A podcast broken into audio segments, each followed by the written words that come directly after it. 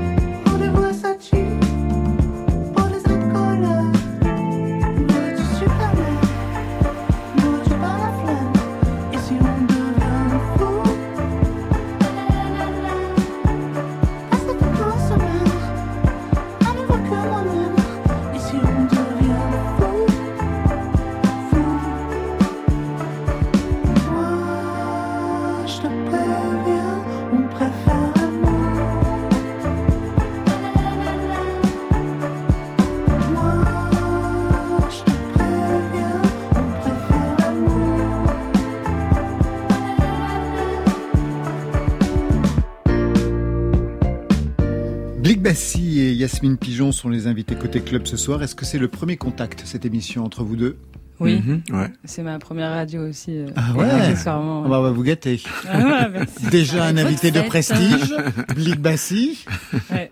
une maîtresse de cérémonie Oh là formidable, Marion Guilbault, Ça va être votre fête. et un génie, moi-même. Blick Bassi, alors je vous le présente, auteur, compositeur, interprète, écrivain. Au départ, il y avait des groupes de jazz crew au début des années 90, puis Ouais. Macaz en 96, le premier album en 2009, extrait. Maria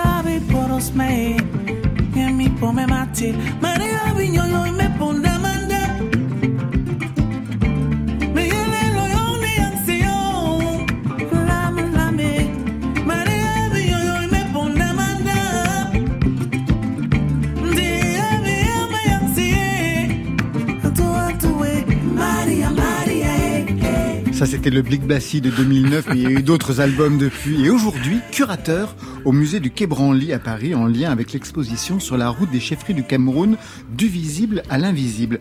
Qu'est-ce qui, dans votre parcours, à part le fait que vous soyez né au Cameroun à Mintaba, fait que le musée soit venu vous chercher pour une carte blanche, Blick Bassi? En fait, euh, je pense qu'au départ, le musée, quand ils viennent me voir, ils viennent me contacter pour faire un concert. Et donc, euh, en discutant avec eux, je leur dis, mais écoutez, vous savez, moi, à côté de la musique, je suis un homme pluriel et donc euh, j'essaye pas mal d'autres choses. Je m'essaye au cinéma, à l'écriture, au metteur en scène et euh, j'essaye d'utiliser tous les médiums possibles que nous propose euh, l'art, tout simplement pour porter mon propos. Et ils m'ont dit, ah ouais, donc qu'est-ce que tu peux me proposer? J'ai donc fait dix propositions. Et euh, malheureusement, on était arrivé. En fait, ils sont, ils avaient leur programmation qui était déjà faite. Donc ils m'ont dit, ok, on adore les propositions, on en prend six. Sur 10, c'est pas mal. Ouais, C'est pas mal. On vient le chercher pour un concert et finit au centre du musée du Quai Branly. C'est plutôt pas mal. Juste une question, parce qu'on va revenir sur cette exposition dans quelques instants. Quels sont les sons qui vous reviennent quand vous pensez à votre enfance à Mintaba, Luc Bassi? Euh, les sons qui me reviennent, il y a des musiques euh, déjà de Maudlon qui était un, un vieux qui partait d'un village à un autre avec un- une vieille guitare qui jouait de la siko, une musique traditionnelle bassa. Et, euh, et cet homme fait partie de ceux qui m'ont amené à faire la musique parce que lorsque j'habitais chez un des oncles, un de mes oncles, pas loin de, mon village natal, il était arrivé à faire sourire à, un de mes oncles qui était très, très, très sérieux, quelqu'un de très rigoureux et qui ne souriait jamais. Et la première fois que je l'ai vu sourire, c'est lorsque cette, euh, ce guitariste était arrivé dans le village et il y a, c'était des, des endroits où il y a rien qui se passait et c'était le seul événement du village. Et là, je me suis dit, ah, pour séduire mon oncle, je vais peut-être apprendre à jouer de la guitare. Exactement, la musique qui peut faire sourire les, les gens. Un mot sur euh, votre tatouage sur le décolleté, je n'arrive pas à lire. Qu'est-ce qui est écrit? Je vois juste quelques mots, mais pas entièrement. Il a écrit Behondi King, ce que ça veut dire que les rois, c'est nous. Eh ben voilà, au moins la déclaration est faite. Je vous présente Yasmine Pigeon, autrice, compositrice, interprète. On va revenir sur tout cela, vous signez un premier EP, mais d'abord j'aimerais, pour qu'on vous identifie, qu'on écoute deux sons que je vous demanderai de bien vouloir resituer.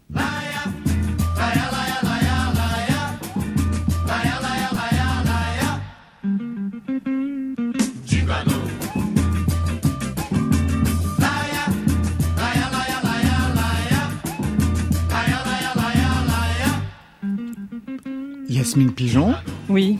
qu'est-ce qu'on écoute Ah, J'arriverai même pas à vous le dire tellement j'ai l'impression que c'est un truc qui est ancré dans mon histoire euh, d'enfant. Ouais. J'ai, je, je pense que je connais même pas le nom. Buchicho, Je pourrais même pas vous dire. et alors Je le connais par cœur et c'est un son que que j'écoute, euh, qui passe, euh, qui c'est le son de mon enfance en fait.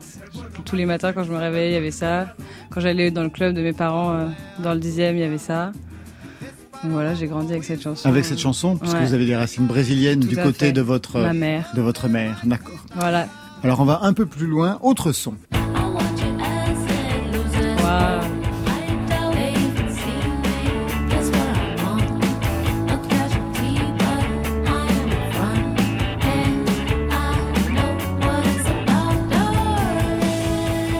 J'imagine que là, quand même, vous vous rappelez le nom. Ouais, enfin je connais l'artiste. Alors encore une fois, l'album euh, entier, je pourrais pas vous dire quelle est la chanson, mais Santogold ou Santigold, je me suis, jamais En fait, compris. elle a évolué. Bah oui, mais nous non plus. Ah. J'avais écrit Santigold et bien sûr, mon réalisateur me dit, bah pas du tout, c'est Santogold. Bon. Mais plus tard, elle s'est appelée Santigold. Ah bah incroyable cette femme. Je l'écoutais quand j'avais 10 ans et que j'habitais à Londres.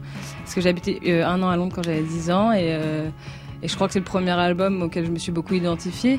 Parce que très rebelle et enfin, je sais pas, pour moi, c'est. à dix- Enfin, ça évoque vraiment mes. À 10 ans, vous étiez une rebelle. Oui, j'ai commencé très tôt à être une rebelle. Je me suis calmée plus tard. Euh, J'essaie encore de me calmer avec les années, mais euh, ouais. À 10 ans, vous écoutiez ça. Et vous, à 10 ans, Blick Bassi, qu'est-ce que vous écoutiez? À 10 ans, j'écoutais euh, Bobby Brown, j'écoutais euh, aussi pas mal de musique brésilienne, parce que mon, mon père écoutait pas mal de Marvin Gaye, euh, euh, Gilles- Gilberto Gil, euh, elle écoutait aussi pas mal de euh, musique euh, locale, c'est-à-dire avec des artistes comme Eboa Lotin, euh, Manu Dibango, Francis Bébé. Ah oui, quand même, une père, vraie culture musicale dès l'âge ouais. de 10 ans. Ouais, mon père écoutait énormément ce, ce genre de musique et et puis bien entendu j'écoutais également des musiques, euh, des playlists qui nous venaient de la rue, hein, parce que comme les bars en général mettent la musique forte, donc de toute façon tu écoutes la playlist du bar voisin. Donc j'écoutais donc Kodosi Tony, euh, Emile Kangay, tous ces artistes camerounais. Quoi. Et vous, Marion, vous écoutiez quoi à 10 Oh là ans là, moi j'écoutais plein de choses à 10 ans. Brigitte Fontaine, Voilà, et voilà. la classe. Et moi, c'était Dave exemple. et Sheila. Voilà, allez, on ouvre votre plateau exposition Blick Bassi avec un titre de 2019 sur l'album 1958. On va peut-être rappeler d'ailleurs que signifie cette année parce que c'est aussi en lien avec le concert que vous avez d'ailleurs donné au musée du Quai Branly à Paris. 1958, ça correspond à quoi? À la date de la mort de Ruben Omniobe, qui était un combattant pour la liberté, combattant indépendantiste camerounais. Je rappelle aussi que l'album avait été écrit en bassa, c'est votre langue maternelle. Qu'est-ce Ouais. que ça vous permettait de dire? Bah, en fait, la- le bassa, c'est ma première langue. C'est la, la langue de mes souvenirs, c'est la langue de ma mémoire qui a structuré euh, ma pensée. Et euh, lorsque je me mets à chanter un bassa, je, je m'en vais. Et je suis sincère. Et en français, quand vous chantez en français? C'est différent, c'est complètement différent. D'ailleurs, je me suis presque jamais essayé à chanter en français. Et parce que je pense que monter sur scène, c'est décider tout simplement de se livrer et d'être honnête, d'être sincère. Et moi, ce qui est la langue qui me permet vraiment de l'être euh, et ne plus m'appartenir, me connecter aux ancêtres qui parlaient cette langue et les laisser parler à travers moi, c'est cette langue bassa. Woni, ça veut dire quoi? La peur.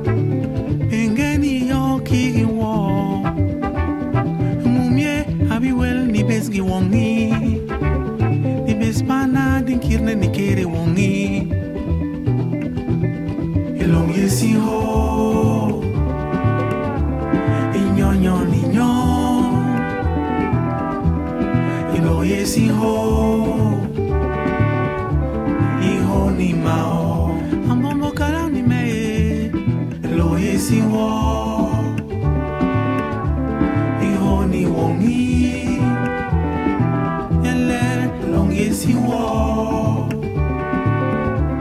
in your name my Eba.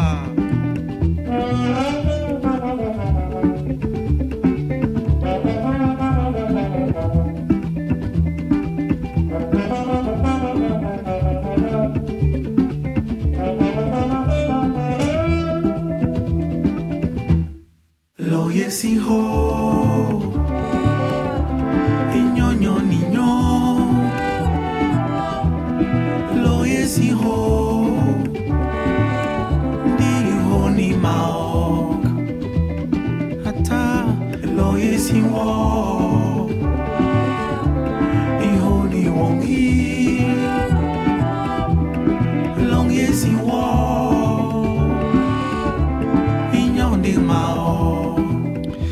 Direction la rive gauche à Paris, musée du Quai Branly Jacques Chirac, où se tient actuellement une exposition sur la route des chefferies du Cameroun, du visible à l'invisible. Et en écho à cette exposition, Blik Bassi vous signez une installation vidéo, Futur Lullaby, la berceuse d'hier, d'aujourd'hui et de demain. Alors on entre dans une petite salle, j'y suis allé ce matin, où trois immenses écrans diffusent une vidéo muette, mais sonore, et on peut entendre ça.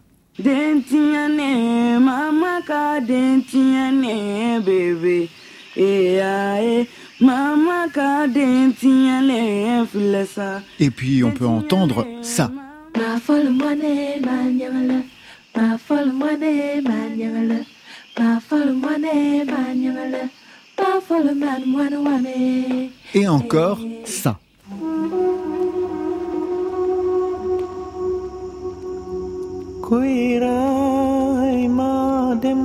sakar gacandayam Kuirai natat Kuirai samadongje Ils viennent d'où ces sons, Bassi, et qu'est-ce qu'ils racontent Mais en fait, ce sont des berceuses euh, qui viennent de différents pays africains que j'ai fait rechanter par des chanteurs aujourd'hui. Euh, dans le cadre donc de ce court métrage que j'ai réalisé, écrit réalisé, et donc j'ai besoin d'une musique euh, qui euh, corresponde et qui vienne accompagner le propos. Donc des berceuses, qu'est-ce qu'on vous chantait à vous pour vous endormir ou pour vous calmer quand vous étiez enfant?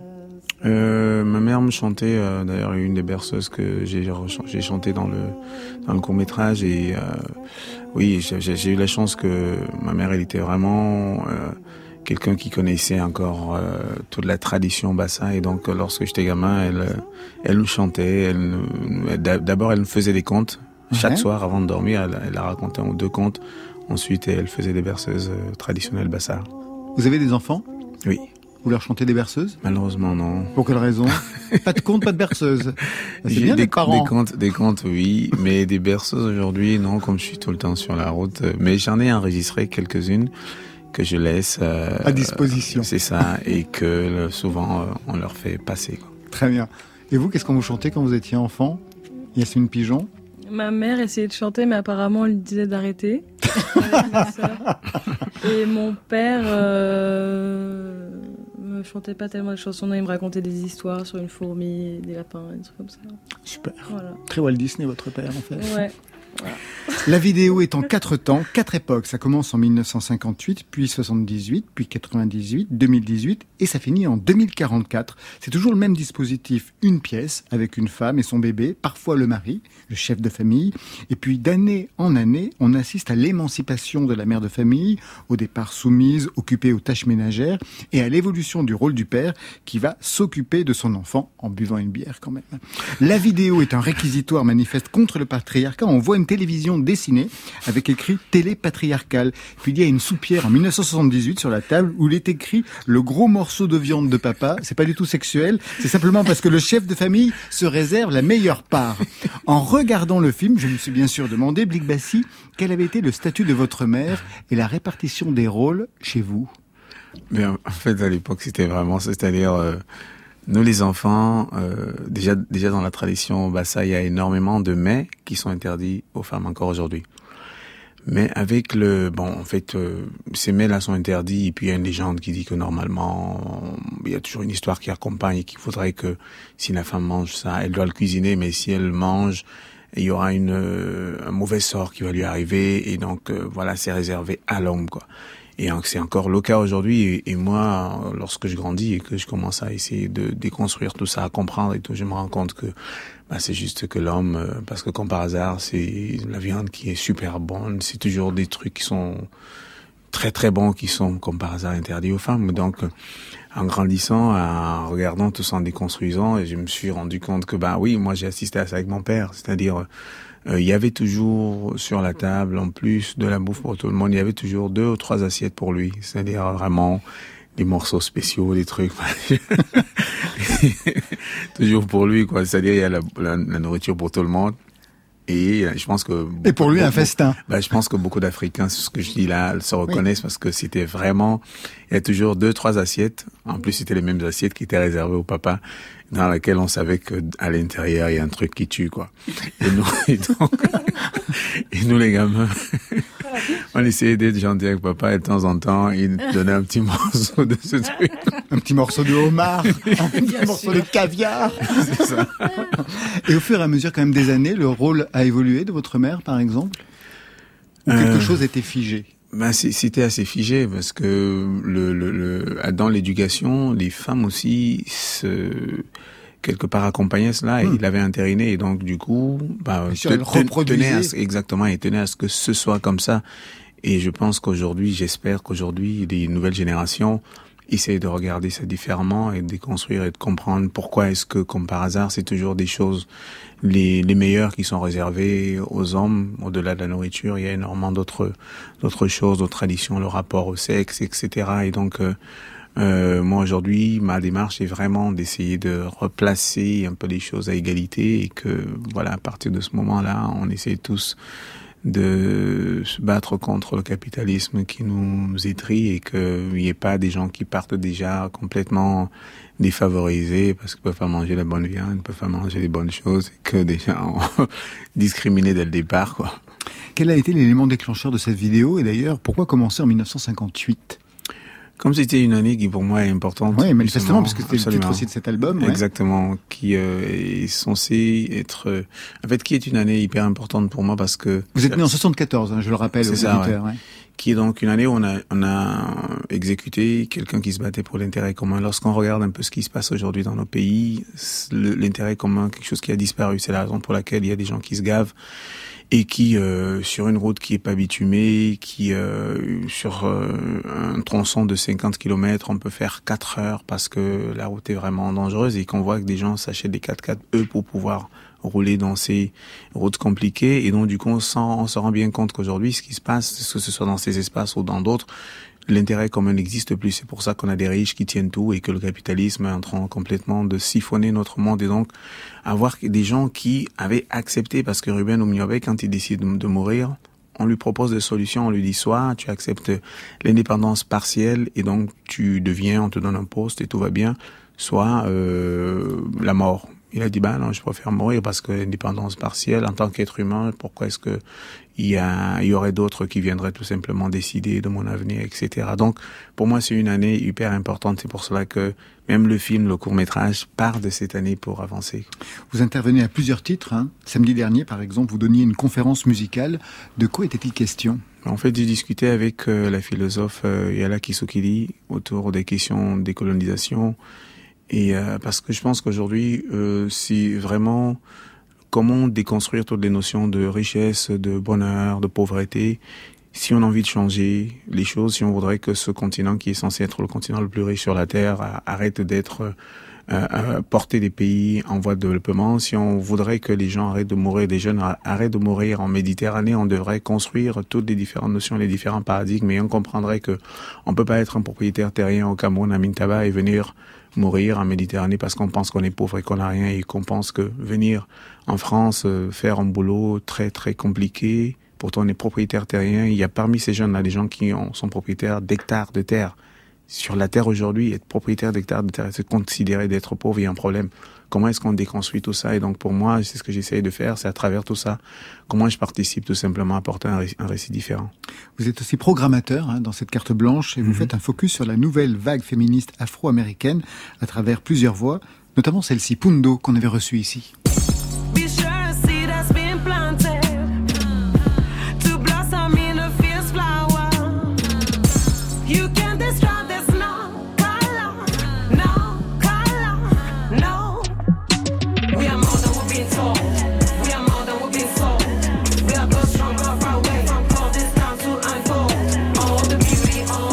Cette programmation, vous faites aussi un focus sur euh, Yerewolo.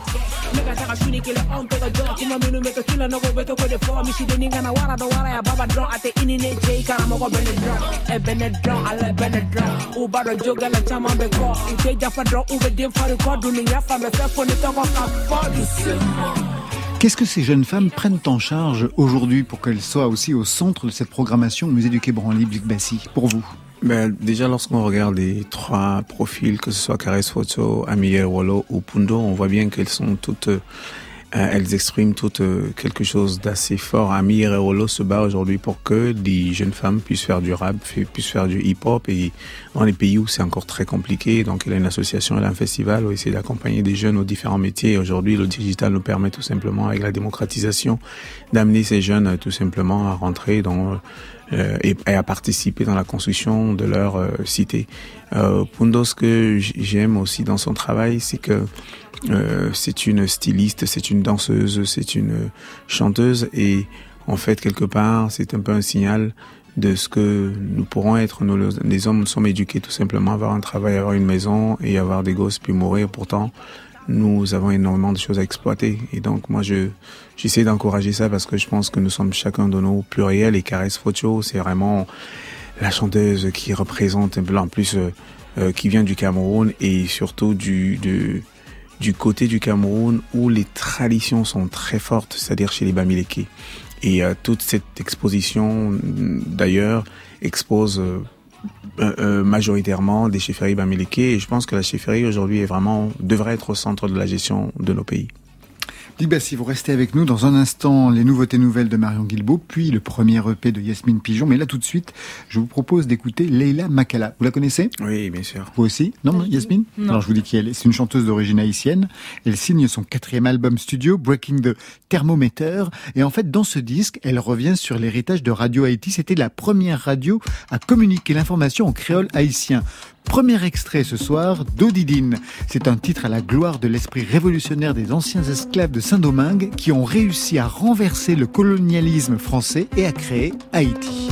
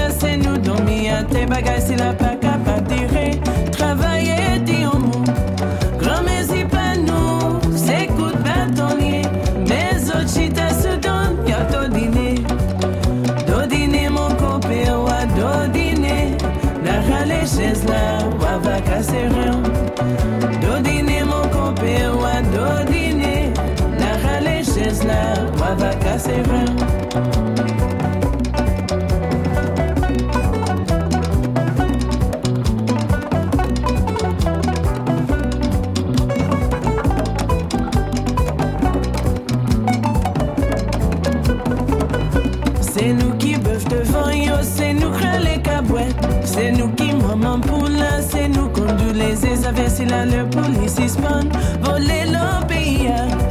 Nos papi mi qui sont gadoyés, mais c'est sous ton yoshita, y'a dodiné. Dîner mon compé, wa dîner. La rale chaise là, wa baka serrure. Dodiné mon compé, wa dodiné. La rale chaise là, wa baka serrure.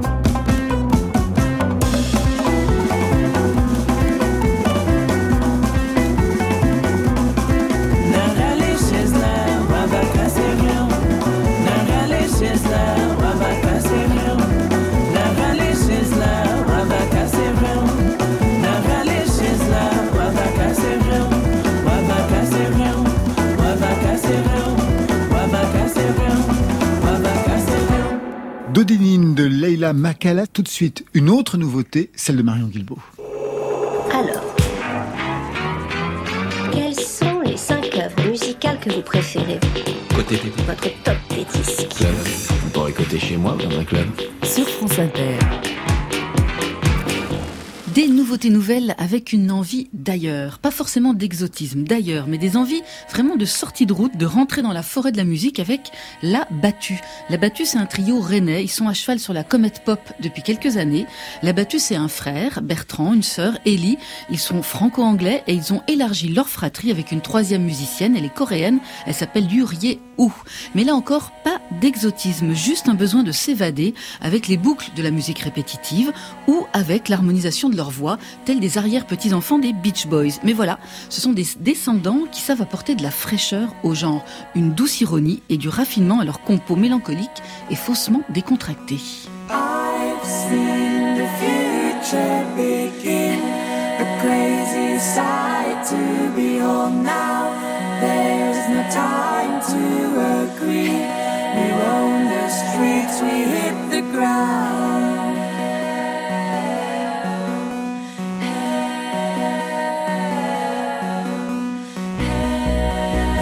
sleep.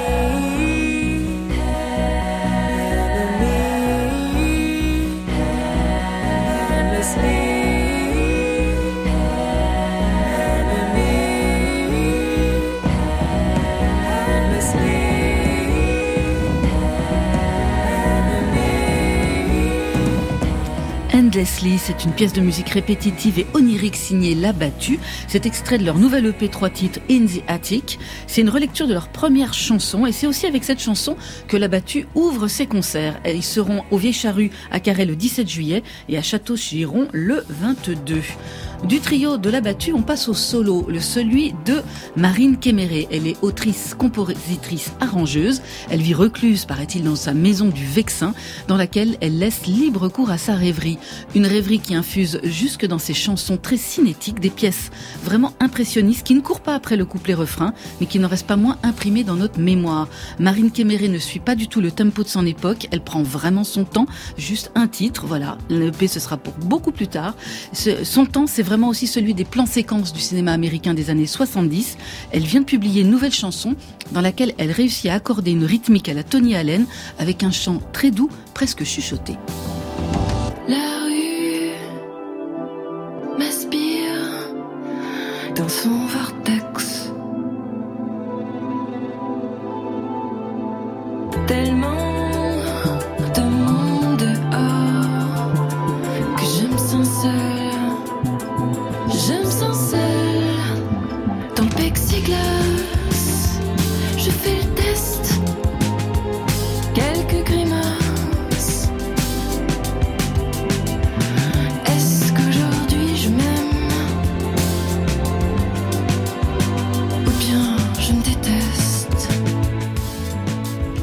Les doutes et les failles de Marine de Kéméré sur Hélicoïdal. C'est une chanson et un clip pour patienter jusqu'au mois d'octobre 2022 et son premier EP. Enfin, on s'intéresse à Savara, un projet étrange qui doit autant au tropisme de Pierre Barou pour Sarava, bien sûr, euh, son tropisme pour la samba, qu'à la musique psychédélique au sens large. À l'origine de Savara, il y a un duo, Blandine et Jérémy, qui s'est formé en 2015 du côté de Bordeaux. Aujourd'hui, c'est un corpus artistique assez large qui revendique la liberté d'aller et venir entre le collectif et l'intime, le populaire et l'utopie. C'est un groupe qui vit en autonomie financière et artistique. Leur dernière idée, c'est un concept album, un triptyque baptisé Talk, Talk, Talk. Trois chapitres, avec chacun son propre discours, sa propre couleur, sa propre musique. Le premier est politique, rempli de cris. Le second chuchote des histoires familiales sur des rythmes de samba. Le dernier est une plongée pop et électronique. Et ce qui nous occupe ce soir, c'est le chapitre familial avec la meute et les paroles d'un enfant qui essaie de ne pas écouter ses parents, effrayés par leur folie et leur délire.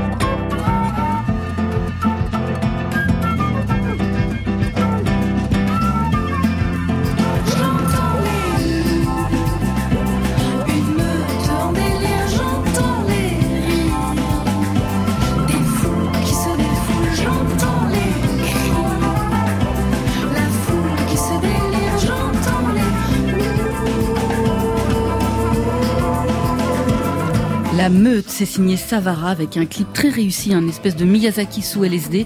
C'est à retrouver dans leur album concept Talk Talk Talk et ils seront en concert le 5 juin au festival Dogs Heaven. C'est à côté de Bordeaux. Alors les boucles et les harmonies vocales de la battue, la voix de Marine Kéméré ou alors la samba de Savara. Est-ce qu'il y a un son qui a retenu votre attention, Yasmine Ouais, euh, j'ai l'impression que c'est une guitare. C'est une espèce de riff de guitare, euh, ce son de guitare. Encore une fois, j'ai l'impression d'avoir vécu avec ça toute ma vie. Là, le, le dernier là, ça- sur Savara Les- Ouais, Ouais. les derniers bouts là. Tropisme brésilien pour vous. Et vous du côté de Big Bassi Moi, c'est le, le premier titre. qu'on a Le premier titre. Ouais, J'aime Ouais. bien le, comment c'est construit, comment c'est produit, que ça part d'une boucle et petit à petit, ça, Ça monte. ça monte, évolue, ouais, ça ça développe, ça se développe et je trouve ça super. Il s'appelle La battue. Quelle est la question que je vais poser en fait? Côté club.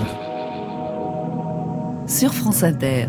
Je voulais partir parce que euh, j'étais euh, jeune, j'ai passer mon adolescence et j'ai été fascinée depuis toujours par des étrangers au Brésil et par le par leur histoire et ce qui représentait, euh, ce qui me semblait être plus de, des gens plus ouverts, plus intelligents et euh, juste parce qu'ils avaient vécu ailleurs et compris d'autres cultures, d'autres manières de vivre. Donc euh, Yasmine Pigeon, mais qui est-ce qu'on entend là dans cette introduction à votre premier EP de Emotional Bank Account? C'est ma mère.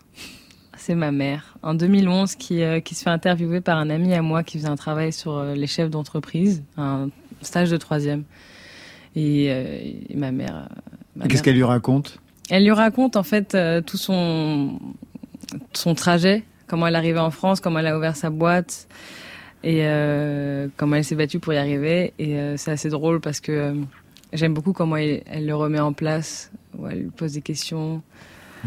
Et, et à la fin, bah, on n'a pas écouté la fin. mais- Non, et à la fin Et à la fin, elle lui, elle lui, bah, elle déclare que qu'elle est, venue ici grâce à à l'amour, tout simplement. C'est l'amour qui l'a fait voyager Voilà. du Brésil en Ouais. France. Et quand j'écoute bien sûr le début, je me précipite sur la fin et je suis pas déçu. Voilà ce qu'on entend. Je dis au revoir à Richard, je rentre en titubant de bonheur et, et quelque chose en moi, je sais pas, j'ai une explosion dans le cœur. Comme si je sentais une espèce de puissance, un truc euh, comme une drogue. euh, mais moi, je rentrais chez moi et je sentais cette chose. Mais qu'est-ce que. Je croyais que c'était la musique, tu vois. Et là, je passe devant la favela qui nous ouvrir et je passe devant maman. Je viens voir. Et il la voit. Il voit votre mère. Donc c'est votre père, j'imagine que l'on entend à la Ouais. toute fin de l'album. C'est ça, tout à fait, vous avez bien deviné. Mais euh, les gens passent leur temps à interviewer vos parents? Non, ça c'est moi qui marchais avec mon père. Et vous l'interviewez? Non, c'est juste que j'ai des enregistrements précieux que je garde dans mon ordinateur pendant des années euh, jusqu'à attendre le bon moment. Mais euh, non, c'est une, une histoire que mon père raconte euh, avec aisance dès qu'il peut. Donc en fait, c'était pas très compliqué de l'avoir cet enregistrement. Un album donc familial. Qu'est-ce que votre musique doit à vos parents pour qu'ils encadrent ce projet, Yasmine Pigeon? C'était surtout le fait de faire un premier projet comme euh, une naissance. J'avais envie que euh, de parler d'amour évidemment et de ma relation avec l'amour dans la vingtaine. Et c'était une façon aussi de dire adieu un peu à ce fantasme que mes parents m'ont créé, euh, ce fantasme des illusions d'amour euh, parfait, du prince charmant, un peu que mon père, comme vous pouvez l'entendre, est très enthousiaste et aimait des paillettes un peu sur beaucoup de choses. Et donc c'est un peu entre mon père et ma mère, c'est ma version des choses et c'était important pour moi. En fait, je suis quelqu'un de très, euh, enfin carré dans ma tête. J'ai besoin que les choses soient assez euh, strictes et, je, j'ai- et comme je veux faire ça de ma vie, de la musique, Ouais. j'avais, un- c'était important pour moi que mon premier EP commence un peu avec mes parents, comme une naissance, quoi. D'autant plus que vous seriez né entre une piste de danse et une cabine DJ. Voilà. Vous pouvez nous expliquer Eh bien, ma mère est arrivée en France, elle a ouvert ce resto, elle aimait faire la fête, elle a profité du fait que les Brésiliens aiment faire, enfin, que ce soit connu Hein que les Brésiliens aiment faire la fête. Elle a ouvert un resto qui est Elle très ouvert- célèbre à Paris, ouais. Tout à fait. Et euh, mon père est passé, est tombé amoureux de ma mère, et mon père aimait beaucoup la musique, et euh, c'est improvisé DJ, et à partir de ce moment-là, euh, les deux ont vécu leur petite histoire, et moi j'étais dans ce, dans ce stade euh, entre les adultes, entre les jambes des gens et les caipirinhas. Alors, dans la famille Pigeon, on tient la fille, Yasmine, on écoute le père. Soleil de cristal, sur un ciel de sang et d'or. Un éclair a transpercé son corps. Bouche à bouche,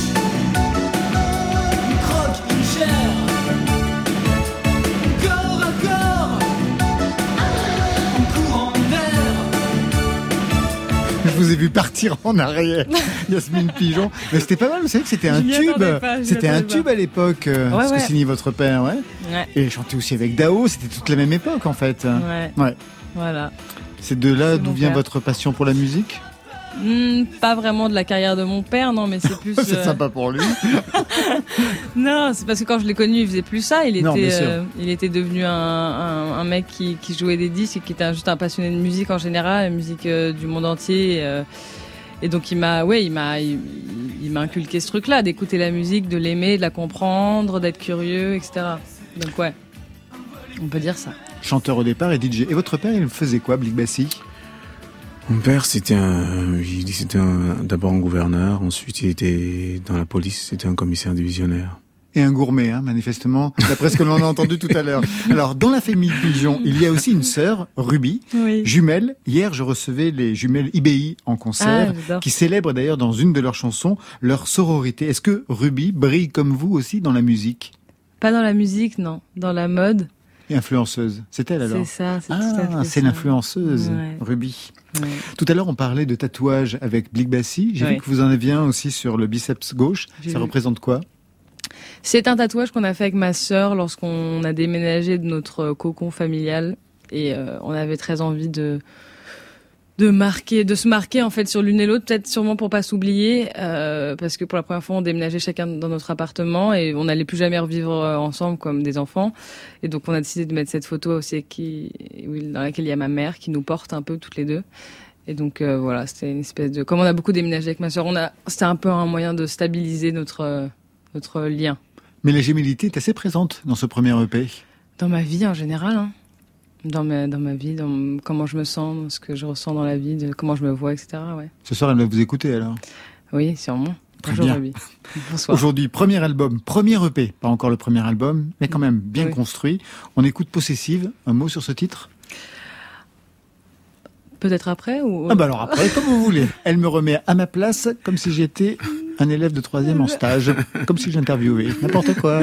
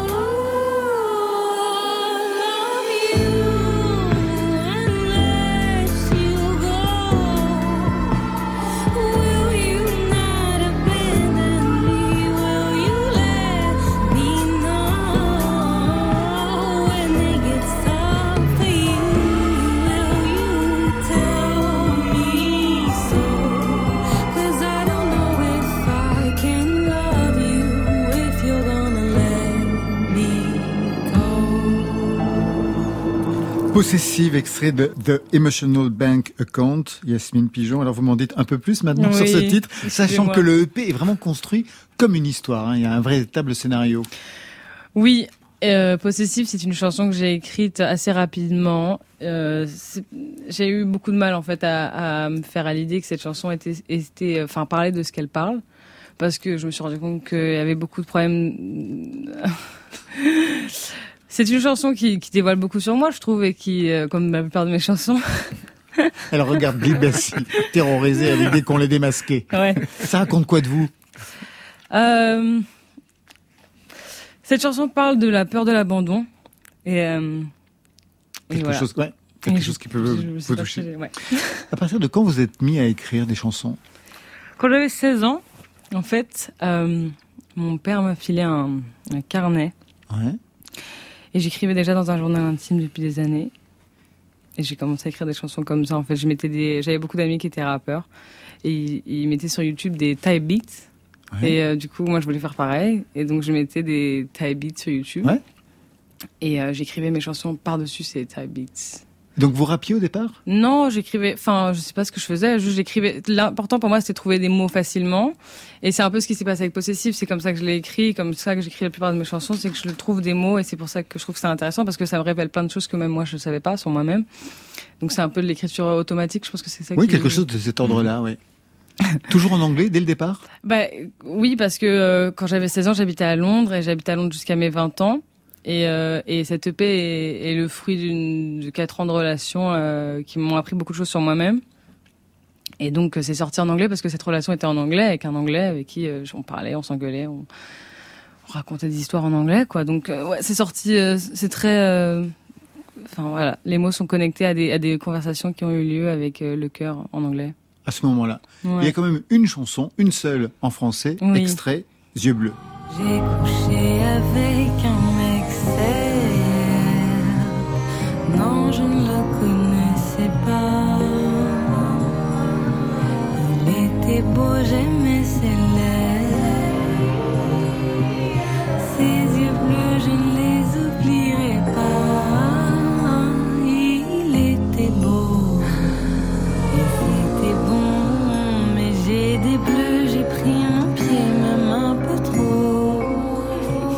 Vous avez pris votre pied même un peu trop, je vous vois sourire. C'est dingue, c'est ce que vous chantez Yasmine. Ouais, mais je me suis jamais dit que j'allais euh, passer ma musique à France Inter.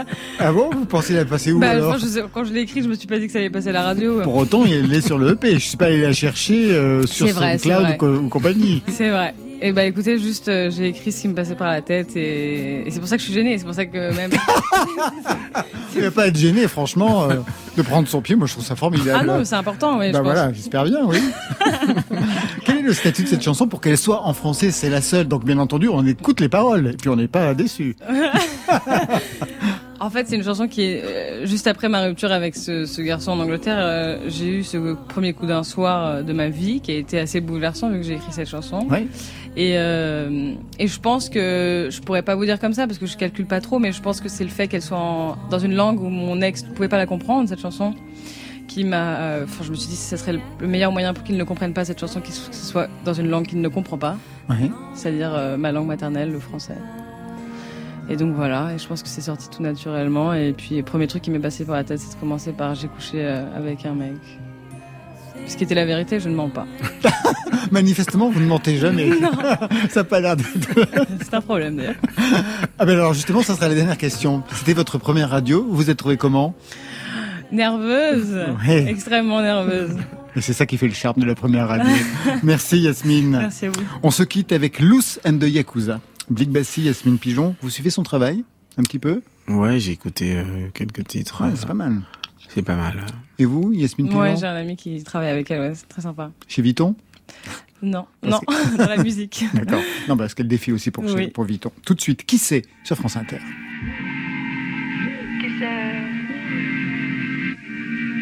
Qui ça, qui ça, qui ça, qui ça T'étais folle déjà bien avant tout ça. C'était pas ta faute, mais c'était celle des autres. J'aurais dû t'aider à soigner tes mots. On finira de haut au commissariat. Je changerai pas quitter même si j'ai le choix. Juste une seule nuit bercée dans tes bras. C'est tout ce que je demande de toi. On me l'avait déjà dit que c'était la folie. Je sais pas ce qui m'a pris. Tout ça pour cette nuit. À deux dans le pit, au piano Yeezy. À deux dans le pit, au piano Yeezy. Qui ça, qui ça, qui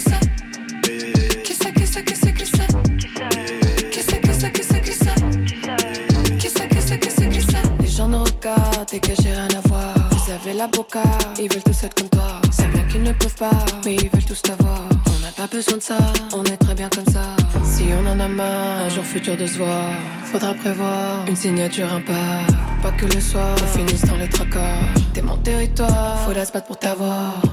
On me l'avait déjà dit que c'était la folie. Je sais pas ce qui m'a pris, tout ça pour cette nuit. À deux dans le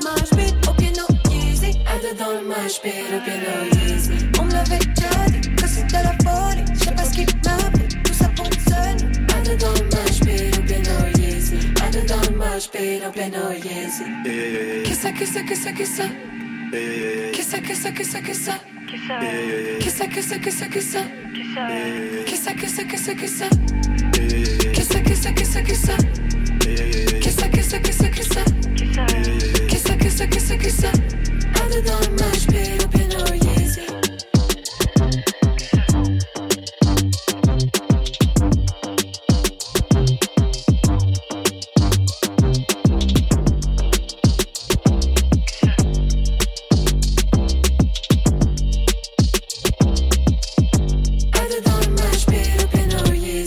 Yeezy. Eh bien voilà, côté club, c'est déjà fini pour ce soir. Merci Yasmine Pigeon. Merci beaucoup. Premier EP de Emotional Bank Account. Oui. On attend la tournée. Big Yes. Bassi, merci à vous. Merci beaucoup. Je rappelle la carte blanche au musée du Quai Branly à Paris. Concert, conférence, spectacle jusqu'au 18 juin avec notamment Bikutsi 3000. Jusqu'au un spec- 19. Jusqu'au 19, Ouais. d'accord, jusqu'au 19, avec notamment Bikutsi 3000, un spectacle conte dansé afro-futuriste les 17, 18 et 19 juin. Exactement. L'installation vidéo Futur le Lebail, la berceuse d'hier, d'aujourd'hui, de demain à voir jusqu'au 25 septembre. L'exposition sur la route des chefferies du Cameroun, elle dure jusqu'au 17 juillet. Toutes les informations, bien sûr, sur le site du musée du Quai Branly. Et puis il y a l'album 1958, sans oublier votre roman, Le Moabi, cinéma, chez Gallimard. Ça, c'était pour aujourd'hui. Mais demain.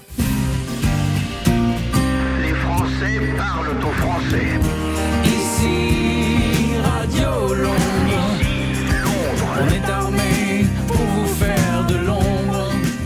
Les Français parlent au français, c'est le père d'Axel Bauer qu'on vient d'entendre. On va demain avoir le fils. Axel Bauer sera notre invité avec à ses côtés Jean-Charles Dupuis. Côté club, c'est l'équipe du soir qui vous tient bien par les deux oreilles. Stéphane Le Guenec à la réalisation, à la technique ce soir, Michel Béziquian, Marion Guilbault, Alexis Goyer, Virginie Rosic, le trouble de la programmation et Valentine Chedebois toute seule qui veille sur les playlists. Côté club, on ferme.